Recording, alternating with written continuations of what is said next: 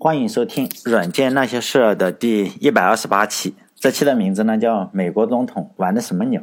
实际上呢，这一期的题目我本来是叫“推特公司的历史”，我已经把它都已经录好了，然后呢，我就要把它发到喜马拉雅这种电台上嘛。然后呢，你是如果一旦你的名字里有“推特”这个词，就是不能发，也这个敏感词。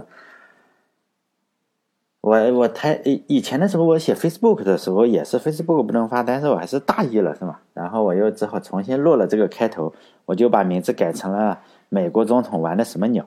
因为现在这个美国总统呢是个推特控吧，天天在上面发推特来传播他的理念，然后呢，大家呢实际上都在下面骂他。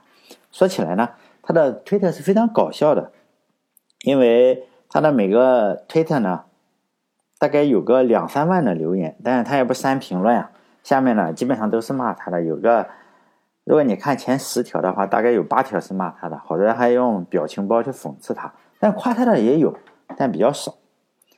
哎，还有不少是在他下面打广告的。有一次呢，我看到有有一段时间是卖杯子的，然后卖衣服的，还有有一次我还在下面看到有卖充电宝的，就咱们手机的这个充电宝。我也不知道他们认为充电宝和这个美国总统有什么关系。好了，这是我重新录的。下面呢，呃，我剪辑了一下上一次的，我就删了。下面我就开始讲推特公司的历史。嗯，如果大家呢以前听说我讲的一个观点，我经常说呢，就是科技界呢有个东西，就是科技界现在我们上的网还是用的东西呢，都是相同的一群人建立的，只是他们建立以后呢，他们就从公司离开了，然后呢去建立下一家公司。推特公司呢也是这样一个产物。因为推特公司的创始人之一吧，叫埃文·威廉姆斯，呃，以后呢我就叫他埃文。至今为止呢，他创造了三家比较厉害的公司，分别是 Blog、Twitter 还有 Medium。这三家公司呢都非常非常成功。成功的标志之一啊，不仅是他都卖给了大的公司或者是呃上市了，不仅仅是非常有钱呀，而是这三家公司呢都获得了中国的一个官方的荣誉证书。因为这三家公司在国外非常非常有影响力嘛，所以呢，这他建的这三个公司呢都被屏蔽了，也这也算是一种荣誉吧。推特公司呢，另外一个创始人叫杰克多西，嗯，以后我就叫他杰克吧，也是好几个公司的创始人。他不仅仅是推特公司的创始人，还是一个就是支付的信用卡、手机这个支付的 Square Square 公司的创始人。前段前段时间比较厉害，最近呢可能不是很厉害了。没有以前厉害了。如果大家做安卓开发的话，因为我没事，我经常会自己写一些小软件。如果大家做安卓开发的话，呃，可能你如果用到几乎啊，如果你做的比较大的话，比如说你要用呃网络这种东西的话，几乎肯定用到一些呃开源库嘛，肯定会用到 Square 公司，就是这个杰克多西的呃第二个公司用的这几个开源库，比如说 OKHTTP 啊，还有呃 Retrofit 这些。开源的库，只要你打开 GitHub 这个网站了，搜一下 Java，排名靠前的几个呀，肯定是这家公司的是有的。推特公司的开源也非常非常的出名，比如说我们做前端开发的，可能都会用到一个 Bootstrap，这个曾经一度是排名第一的一个前端的库，呃，现在也我认为也是排名第一吧，因为。目前来说，我觉得可能还是用的最多的一个前端的开源的库。我大部分时间是写 C 语言的，但是有时候呃公司嘛，你这个呃让让做什么就做什么。有时候我也会写网站的后端啊，更少的时候我也会去写写前端，但非常少了，因为你不可能让做一个呃软件后端的话，你不可能是说哎前端你先给我写一下。所以呢，那那个时候我会去写前端。这个时候呢，我第一选择就是这个 Bootstrap，至少我觉得比我写的漂亮至少一百倍吧。这些公司呢，呃，都是让我非常由衷的敬佩。按照 Square 公司，他这个在 GitHub 那个开源的那里说的嘛，因为他说我这个公司就基于开源建立的，自然呢我要回报出来给这个开源社区。哎，真希望以后有机会我也写一点什么开源的东西出来，是吧？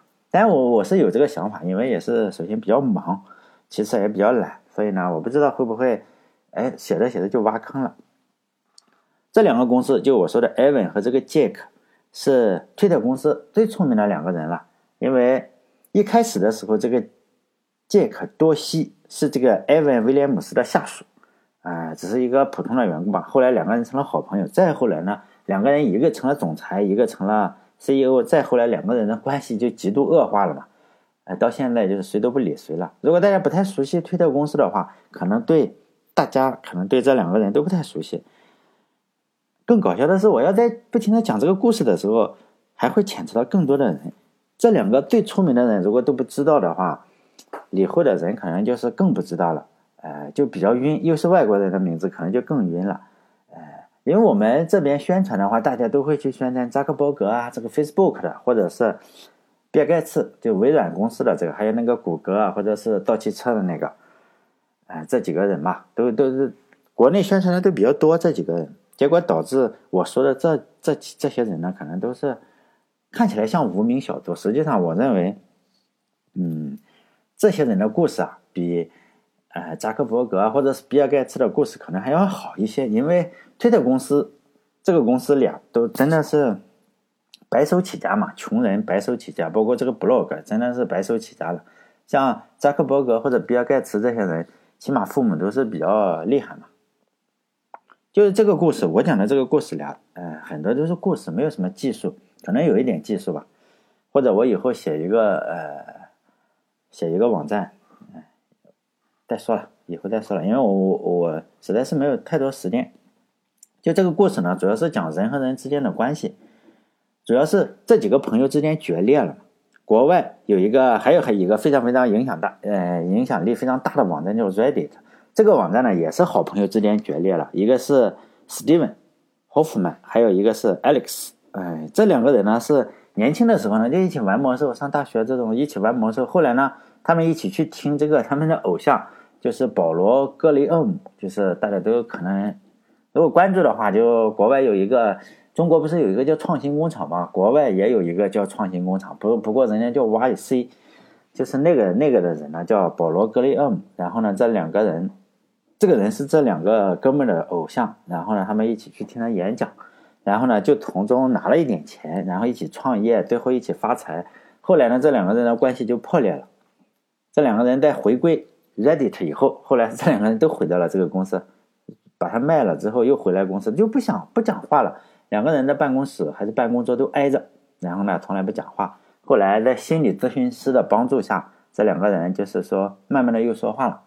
还算是一个什么破镜重圆的故事吧，但是推特里的故事呢，真的有点区别，就是至今啊，至今起码我看到的新闻是，至今故事里这两个人还是没法说话，就互相就是可能伤害太深了，已经完全的分道扬镳了。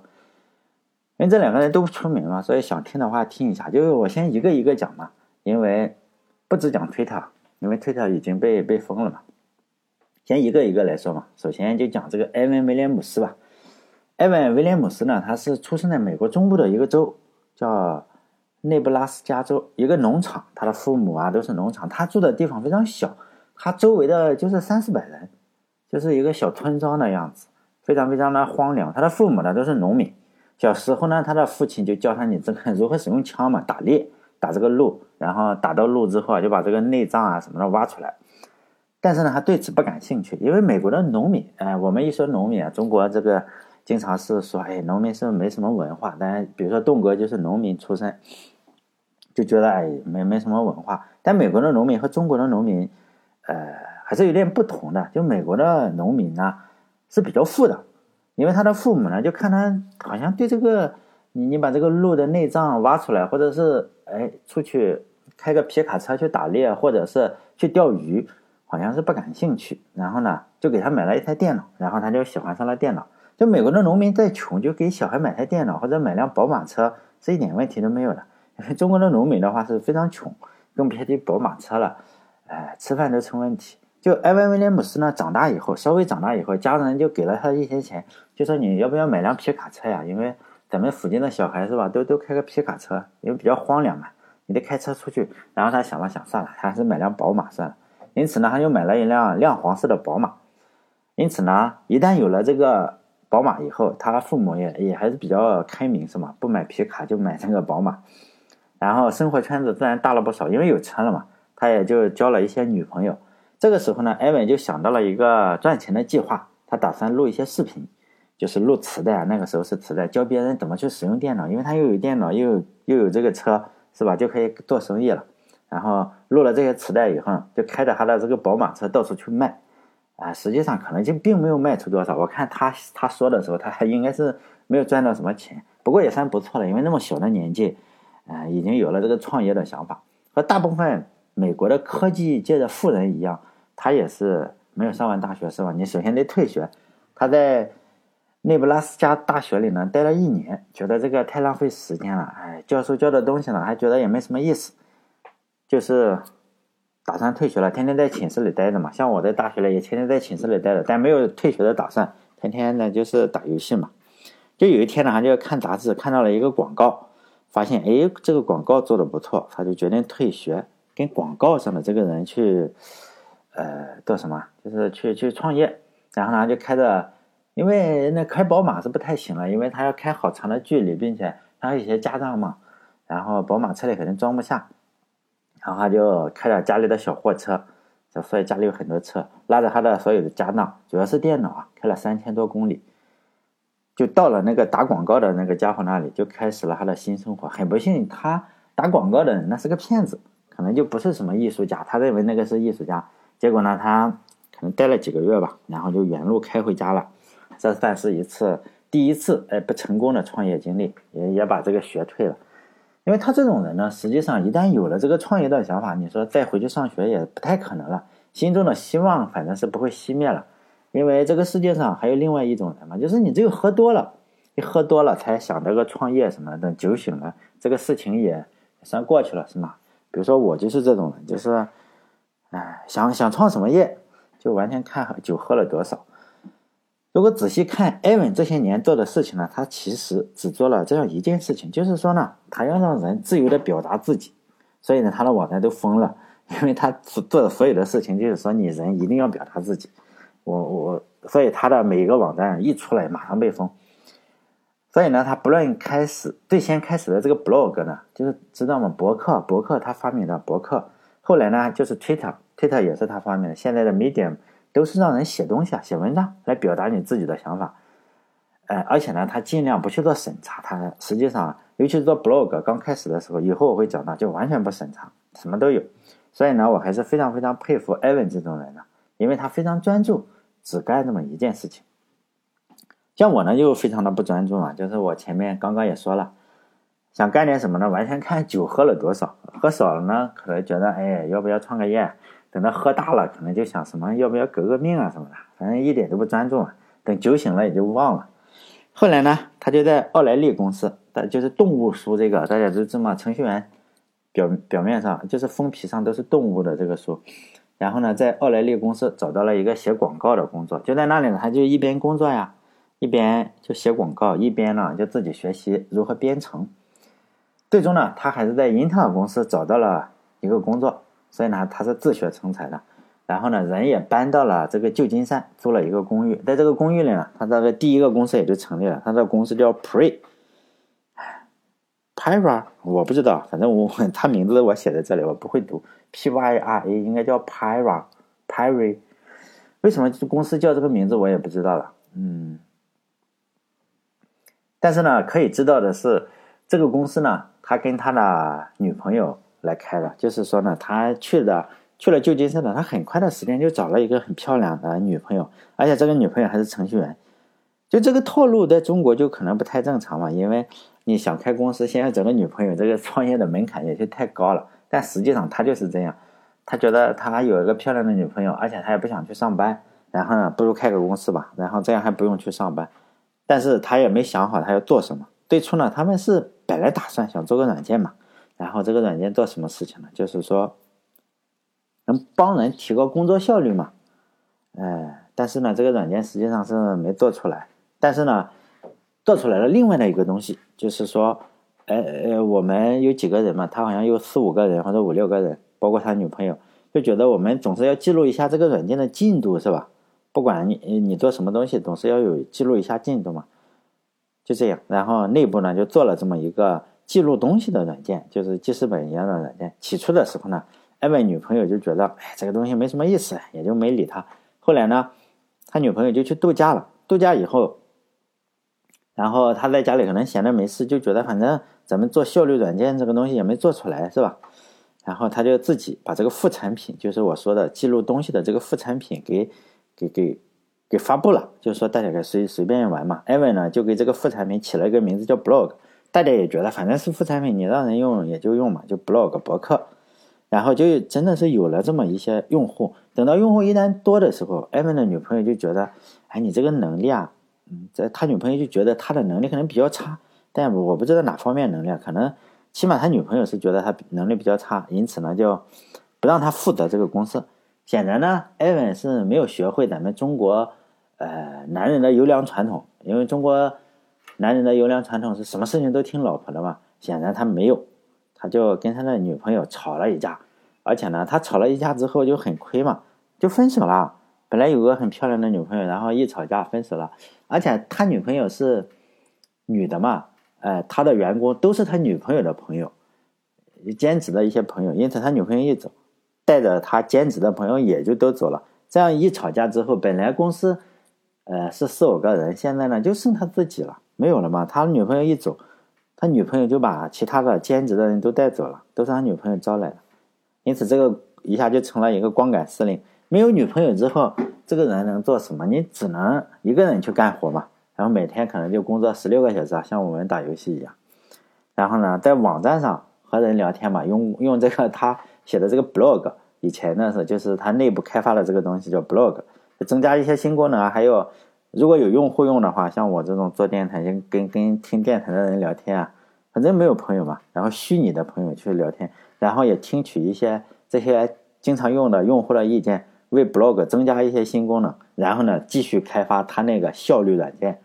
哎，他还是想做那个效率软件，每天可能就是在一堆比萨饼盒子里，现在没人给他做饭嘛，然后或者啤酒瓶子里睡觉，也没有员工，也没有钱，也没有女朋友，也没有什么真实的朋友，只有一个，就是一个穷小子在透支信用卡，因为网站还是要付一些这个带宽呀什么的，你这个虚拟主机主机你起码得付嘛。反正就透支信用卡，就在维护这么一个网站副业，他还是想开发这个效率软件。结果这个网站就发发展的很快，后来还招了几个人。等到两千零二年的时候，这呃早就成为他的主业了，就已经有了一百万用户。他也过了几个人嘛，在这个这个公司实际上后来就卖给了谷歌公司，卖给谷歌公司更该封了。实际上那个年代就已经封掉了，就 blog。哎，我还有这个，我还在上面开了这个一个账户。然后把这个我写的文章同步在上面，就 blog，嗯，然后就卖给了，后来卖给了谷歌公司，现在还还不到时候。实际上呢，我觉得这个公司就奠定了艾文到目前为止的整个的产品理念。如果你仔细看这个人做的事情的话，你就发现他非常的执着。他做 blog、做 Twitter，还有做 Medium 这三家公司呢，基本的理念就是说，你所有的人嘛，你作为一个个体。你就应该公开你真实的想法，然后呢，非常方便的方法来，呃，用非常非常方便的一个方法来公开，呃，你自己的想法嘛。这我这是我个人认为的，因为我发现 Twitter 也好，还是 Medium，呃，最近的 Medium 也好，还是 Blog 也好，就是这个意思嘛。你就是，呃，说出你真实的想法，这，那你说是不是很危险？就大家有没有想过这件事情？就是说，你公开你的想真实的想法，比如说我在电台里说我真实的想法，会不会很危险？实际上是会的，但是这也分什么国家。就像世界公开你的想法，算在一些地方是非常非常的危险的地方。但是艾文在做 blog 的，因为他是美国人嘛，他在做 blog 这个网站的时候，嗯，很多人就是可能就写一些公开内幕的，其中一个呃比较大的比较大的事情吧。就是有一些人呢，就写文章去揭露什么？揭露这个煤矿啊，煤矿，美国的煤矿也有黑幕。就是呃，很很久以前我还去找过这些文章，就是揭露黑幕，就是说你超时间工作呀，对我们来说这都不算什么事情，九九六都能忍。但是对美国煤矿就不是这样，就是哎，加班了两小时没给加班费，我们这经常加班八小时都不给加班费。反正就是揭露煤矿的一些黑幕嘛。然后呢，这些煤矿的。肯定就不不爽嘛，是吧？然后就说你这个赶紧去删掉这些文章，你如果不删掉呢，我说马上就起诉整个 blog 啊！而且你反正是个穷小子，这么点小网站，我就起诉你。他们也没有说打个电话让你删，就说我准备起诉你。但是艾文呢就不为所动，就跟这些煤矿的矿主、煤矿企业吧死磕嘛，然后最终也没有删除。最终因为美国还算是一个怎么说也算是一个叫言论自由的国家嘛，这些煤矿的也不敢去起诉。说实在的，然后呢，这些就这样他就坚持了下来。所以呢，每当我在想到这个埃文的做的事情的时候，我一直是有一个。嗯，没有解答的疑问吧？就埃文这种想法是不是太幼稚了？因为在 blog 网站上，如果大家他很很难，我不能说大家去看看，因为真的很难上。就 blog 这个网站呢，到目前为止仍然有大量政治不太正确的一些文章，仍然都有。这个算不算什么言论自由？就在推特网站上呢，比如说，嗯，推特也不太好上，只要是这个美国总统一发言呢，哎，下面。基本上都骂他的多，大部分都骂他两三万条，可能就得有个，除了几千条可能是夸他的，然后大大部分都是骂声一片。这个算不算严重的？这个这算不算言论自由？美国美国人骂这个美国总统算不算言论自由？这个大家也想一下，算不算言论自由？下面其实夸他的非常少，因为这老好是个总统嘛。如果在中国的话，你是一个村长，如果你骂他，他是不是也过去灭了你？更别说美国总统，显然。美国总统还不太删帖子，比如说我做了一个这么破破电台，然后下面也是有人骂我，留言骂我的人，然后我就删了这些留言，这个算不算也？这这算不算我侵犯了他的言论自由？实际上我对言论自由，因为在这样一个国家，言论自由我是不太理解的，就我不知道什么是真正的言论自由，因为美国人实际上是可以没有心理压力的去骂美国总统嘛，你可以在推特上骂，甚至你还可以去。华盛顿去游行嘛，然后把把这个川普的这个呃头像做成那种玩偶，然后踢他的屁股，这种事情都可以啊。在美国，你看到处都是，就没有任何心理压力，而且美国总统也不会去抓你。嗯，这么看起来呢，实际上中国和美国是有相同的言论自由嘛，因为我们实际上也可以自由的骂美国总统，你也可以买一个美国总统的玩偶来骂美国总统，是吧？所以呢。好了，这一期就到这里，下一期再见。应该还是去讲讲艾文这个事情吧，因为推特不能够出现在网站上，就是名字可能明下一次我再想一个什么奇奇怪怪的名字。好了，下一次再见。